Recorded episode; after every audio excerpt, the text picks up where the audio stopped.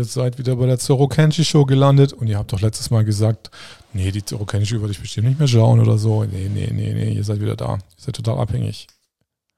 Aber es ist gut, dass ihr wieder eingeschaltet habt. Ähm, ich habe gerade schon wieder eine Aufnahme versaut. Äh, glaubt ihr auch so an Zeichen? Also so an Zeichen, dass ich, dass irgendwas nicht klappt und dann klappt es nicht und dann muss man dann wahrscheinlich irgendwas anderes deswegen machen und also ab und zu bin ich mal total auf dem Trip, dann denke ich, was passiert, dann habe ich den Zug verpasst und das muss ein Zeichen dafür sein, dass ich die Person jetzt nicht treffen sollte und so weiter.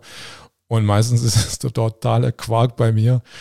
Ähm, ich weiß nicht, so kann ich eigentlich auch nicht mehr durchs Leben laufen, mich nach irgendwelchen Zeichen zu, setzen, zu richten. Obwohl ich hatte mal ein ganz gutes Zeichen, das kann ich euch mal erzählen. Ähm, das war in New York schon ein paar Jahre her. Aber ich hatte, ich habe in der Aber Westside gewohnt und dann hatte ich, ich sollte weiterfliegen nach Texas irgendwie ein paar Tage später, war dann eine Woche in New York und dann ist immer dieser, dieser Buick äh, Les Sabre auf der Straße gestanden, also auf dem Broadway. Und dann habe ich so gedacht, so, okay, das ist ein schönes Auto, der Buick Les Sabre. Und der kann doch, ähm, habe ich schon gedacht, da steht irgendwie 750 Dollar drin. Habe ich gedacht, das ist ja auch ein Schweine, überhaupt kein Geld. Und dann habe ich mir gedacht, so, naja, schöne Idee, so ein Auto zu haben hier in den USA. 750 Dollar ist ja gar nichts. Und dann ist das Auto aber am nächsten Tag wirklich auch dann gerade vor meinem Hotel gestanden in der Abo Westside dann. Nicht nur am Broadway, sondern direkt. Und dann gucke ich dann so rein. Und na, dann war dann immer noch vom Zweifeln. Und dann habe ich mir das Schild innen abfotografiert. Da war so ein, äh, ein Verkaufsschild drin und äh, irgendwas mit Best Offers da gestanden, Telefonnummer. Und am nächsten Tag stand es halt immer noch da. Dann habe ich gedacht, oh ja, ja, dann melde ich mich mal irgendwie. Habe ich bei dem angerufen und dann habe ich ihn auf 650 Dollar runtergehandelt. Und äh, dann war das noch eine Frage mit in Amerika als Ausländer eine Versicherung haben. Na gut, habe ich sofort gehabt bei Gecko sofort eine Versicherung, also relativ günstig auch noch. Und dann ging es daran, das Auto zuzulassen. Und das ist dann ein richtiger Albtraum geworden, weil nach einem Tag warten, also wirklich acht Stunden, hat dann in der in Downtown hat der DMW gesagt, also das ist der Division of Motor Vehicles, das ist, das ist der TÜV quasi in den USA, hat gesagt, nee, also ich muss zu meiner Botschaft gehen, ich habe nicht mal ein richtiges Visa und so. Und das Argumentieren, dass ich gar keine Visa, Visa brauche, galt dann überhaupt nicht. Und es war dann so, dann sorry, Ma'am. Und ich habe gewartet und habe tausendmal mit meiner Versicherung telefoniert. Und dann hab ich, bin ich so richtig geknickt. So geknickt rausgelaufen. habe ich gesagt so, oh Gott, das ist, also, das ist ein Zeichen, dass es nicht klappen soll. Ja, Blödsinn. Blödsinn mit Zeichen. Vergesst die Zeichen. Ich habe dann bin ich wieder nach Harlem gefahren, wo ich jetzt dann hingezogen war in der Zwischenzeit. Und dann war dann andere DMV, habe ich gesagt, hm, DMV hier bei mir um die Ecke, versuche ich es einfach am nächsten Tag nochmal. Bin ich da hingelaufen nach drei Stunden, also ich hatte noch eine Münze geschmissen, ob ich warten soll oder nicht. Nach drei Stunden hatte ich dann Überführungskennzeichen nach Texas.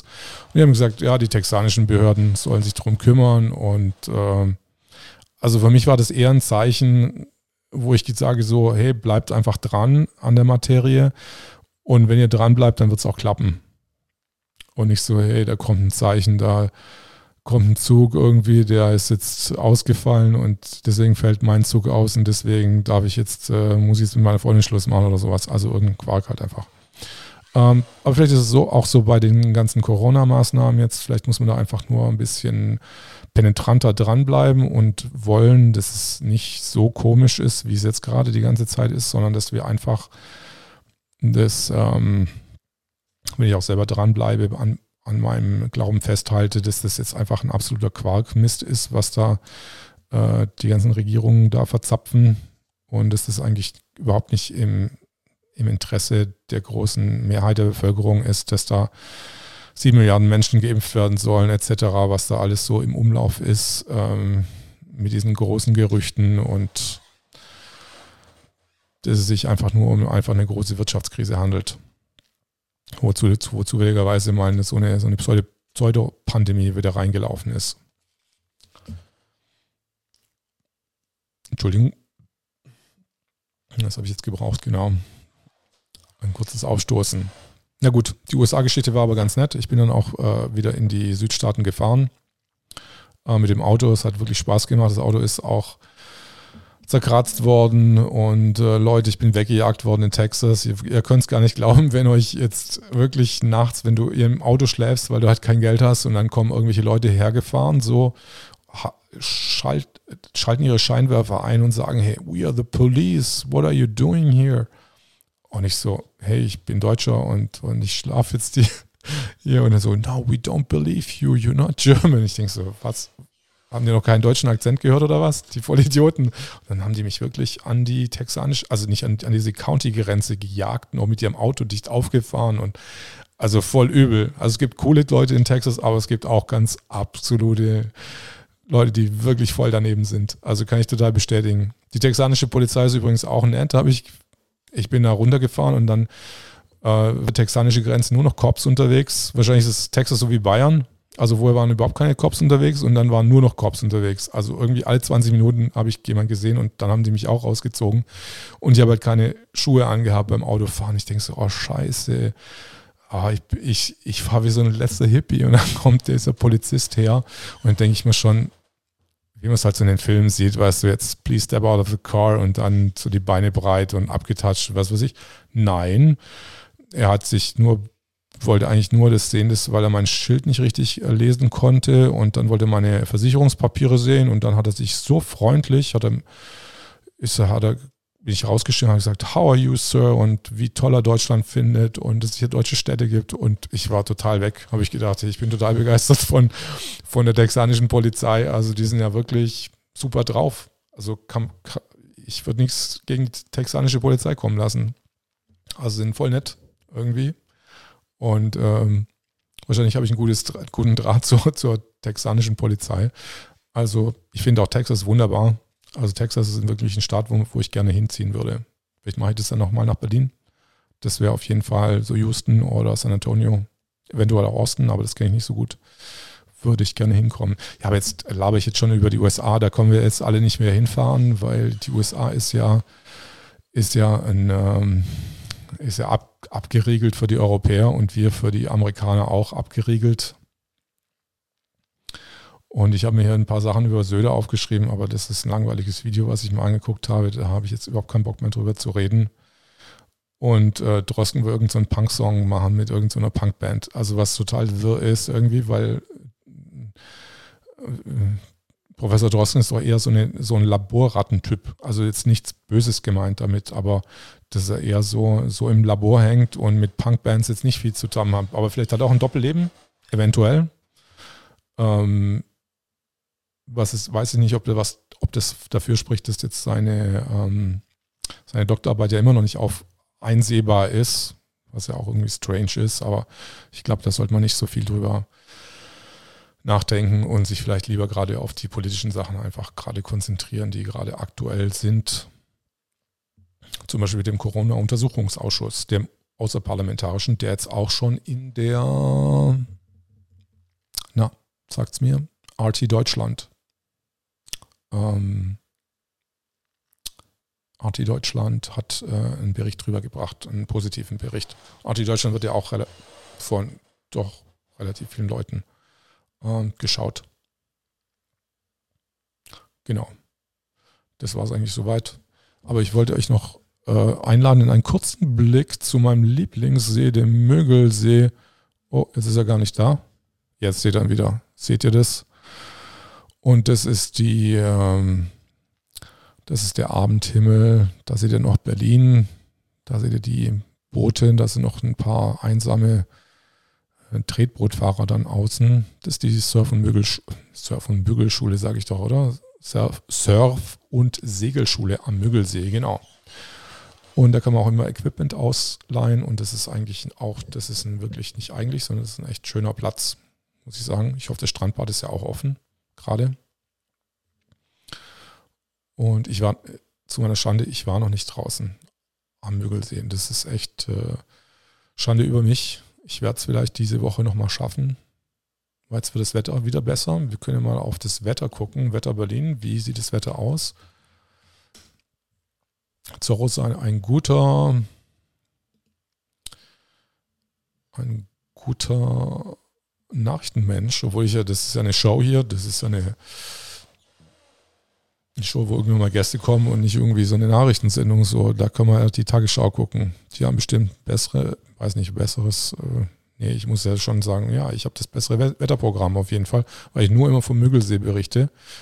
Da bin ich auf jeden Fall Müggelsee-Experte. Die anderen, die können zwar von ganz Deutschland reden, aber ich weiß genau auf jeden Fall, wie es immer in meiner Region aussieht. Genau. Und Freitag, nee, da sind wir schon drüber. 16 Tage Trend. Unverständlich, 1.8. Okay, ist die Woche davor. Doch, doch, doch, doch. Hier ja 24, 22 Grad, ähm, 25, 26. Hm. Sieht doch ganz vernünftig aus. Ein bisschen bewölkt, klar, aber trotzdem mit zunehmendem und schauen wir mal, wie es zum 1. August aussehen soll. Leicht bewölkt, 24 Grad, hört, hört, sich, hört sich doch auch ganz gut an. Aber der Sommer, der hat dieses Jahr nicht so die Knallkraft irgendwie wie so der letzte Sommer oder der Sommer davor. Da war es ja wirklich schweineheiß. Also dieses Jahr ist es ja noch gar nicht so. Zumindest hier in Berlin. Ähm, aber da, wo ich hin möchte, nach Adana, hat 37 Grad. Das ist schön, dass sie das gleich hier oben irgendwie so ein Cookie gesetzt haben, dass sie das jetzt wieder einblenden können, äh, dass ich das gleich sehe und strahlender Sonnenschein, 37 Grad, wow, okay, 21 Grad. Da würde ich wahrscheinlich, wenn ich da jetzt hinfliege, würde ich dann schon vergehen. Und werde, ähm, ich sollte wahrscheinlich wirklich gar nichts, viel, nicht viel mitnehmen. Also wirklich nur so die paar T-Shirts, Badehose, sonst nichts. Also was zieht man auch in die Türkei zum Strand an? Also es ist türkische Riviera, ist, ist einfach heiß. Und am besten auch keine Maske. Ich weiß gar nicht, wie das im Flugzeug jetzt sein wird, ob die Masken austeilen. Ähm, jemand, der immer, also eine Türkin hat mir gesagt, dass man irgendwie entweder beim, beim Hinflug oder beim Rückflug irgendeinen Corona-Test machen muss, muss und sich da anstellen muss und so weiter. Ich habe keine Ahnung bis jetzt, wie das, wie das genau ablaufen soll, wie der Corona-Test da äh, funktioniert. Das wird natürlich, natürlich nur ein Antikörpertest sein, weil äh, das ist ja sonst schweineteuer, das kann sich ja niemand leisten. Zufälligerweise hatte ich dann heute nochmal eine Geschäftsanfrage, weil wir hatten mal eine, äh, ein Angebot bekommen, und zwar äh, diese Corona-Schnelltests ähm, zu in größeren Mengen zu verkaufen. Ähm, es wurde dann doch nichts draus, aber es waren sonst schon, man kann schon so, ähm, ähm, man könnte da 50.000 Tests ordern, 100.000 und die haben gemeint, ich habe mit denen heute geredet, boah, die kommen mit den, mit den Auslastungszahlen gar nicht hinterher, was da an Tests, ähm, was an Tests äh, gebraucht wird, quasi auch für die, für die USA. Also Millionen Tests und ich frage mich, warum brauche ich jetzt die Millionen Tests? Die Welle ist doch schon längst vorbei. Ich habe dann nur so mal scherzhaft angemerkt zu dem Vertriebsmitarbeiter der Firma, ja, ja, äh, böse Zungen behaupten, die Welle ist schon seit drei Monaten vorbei. Und er hat dann gemeint, ja, die erste Welle ist ja noch nicht mal vorbei.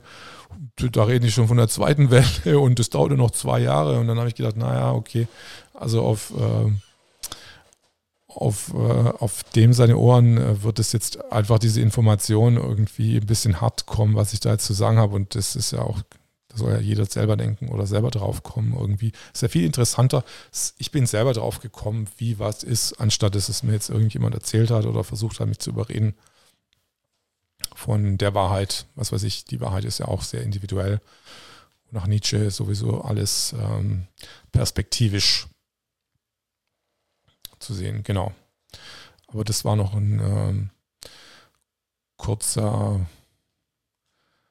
äh, kurzer, nachdem ich dann den Anruf bekommen hatte von dieser Firma, die dann wirklich diese Schnelltests, weil ich, wir hatten mal, ich hatte dann irgendwie, glaube ich, so zehn Stücke oder so probemäßig am Anfang der Covid-Pandemie da geordert, aber es ist nie, nie gekommen, weil die waren immer sofort ausverkauft. Die, die die sind auch ihrer ganzen Lieferungen natürlich nicht hinterhergekommen. Das ist natürlich jetzt der super Geschäft, aber ich frage mich dann auch, ob ich, will ich wirklich mit sowas mein Geld verdienen, mit diesen, mit sowas, wo ich überhaupt nicht dran glaube. Also diese ganzen Covid-Sachen, also ich weiß nicht, ich will da glaube ich auch gar, gar kein Geld damit verdienen. Äh, das, das wäre so eine richtige opportunistische ähm, Aktion, einfach ähm, wendet sich die, ich wende meinen Hals dahin, wo jetzt gerade der Wind weht so und Geld verdienen ist nur das, ist nur wichtig, dass ich jetzt Geld verdiene, sonst ist gar nichts wichtig, also nichts ist mir heilig und ähm, da stehe ich überhaupt nicht drauf. Nee. Also da kann ich das, das kann ich auch bei meinem Gewissen sagen, nee, da habe ich keine Lust drauf, ähm, da auch noch Geschäfte damit zu machen, äh, für Sachen, die einfach, die einfach unnötig sind. Aber andere Leute denken da bestimmt anders drüber. Gut. Ja, ich freue mich auf jeden Fall schon auf den 1. August, auf die äh, Großdemonstration. Ich bin mal gespannt, ähm, wie das ausgehen wird. Ich hatte noch was äh, gehört. Ähm, ja, das würde ich wahrscheinlich in der nächsten Sendung einfach mal. Äh, das ist jetzt zu ähm, unrecherchiert. Quasi, da wollte ich nicht äh, weiter drüber, drüber reden. Über Geheiminformationen, genau. Geheiminformationen, die ich auch habe, aber Geheiminformationen gibt man natürlich nicht einfach so raus. So, das ist, sind Geheiminformationen und Geheiminformationen muss man eigentlich normalerweise für sich behalten. Obwohl man nicht weiß, also was das anrichten kann, wenn man Geheiminformationen irgendwie verbreitet, obwohl ich im Augenblick ja noch keine so richtig große Verbreitung auf dem Kanal habe. Aber wer weiß, wer das anhört, wer weiß, Hinz und Kunst. Also sich, man sieht ja irgendwie nur, ich weiß gar nicht, ob man mal bei YouTube überhaupt sieht, wer dann wo was, ähm, also man sieht seine Followers vielleicht oder wer das geliked hat oder so. Das denke ich schon.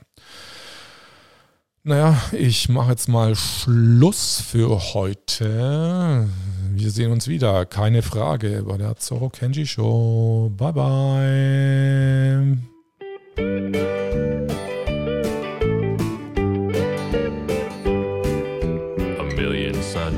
Down, but I see only one. When I think I'm over you, I find I've just begun.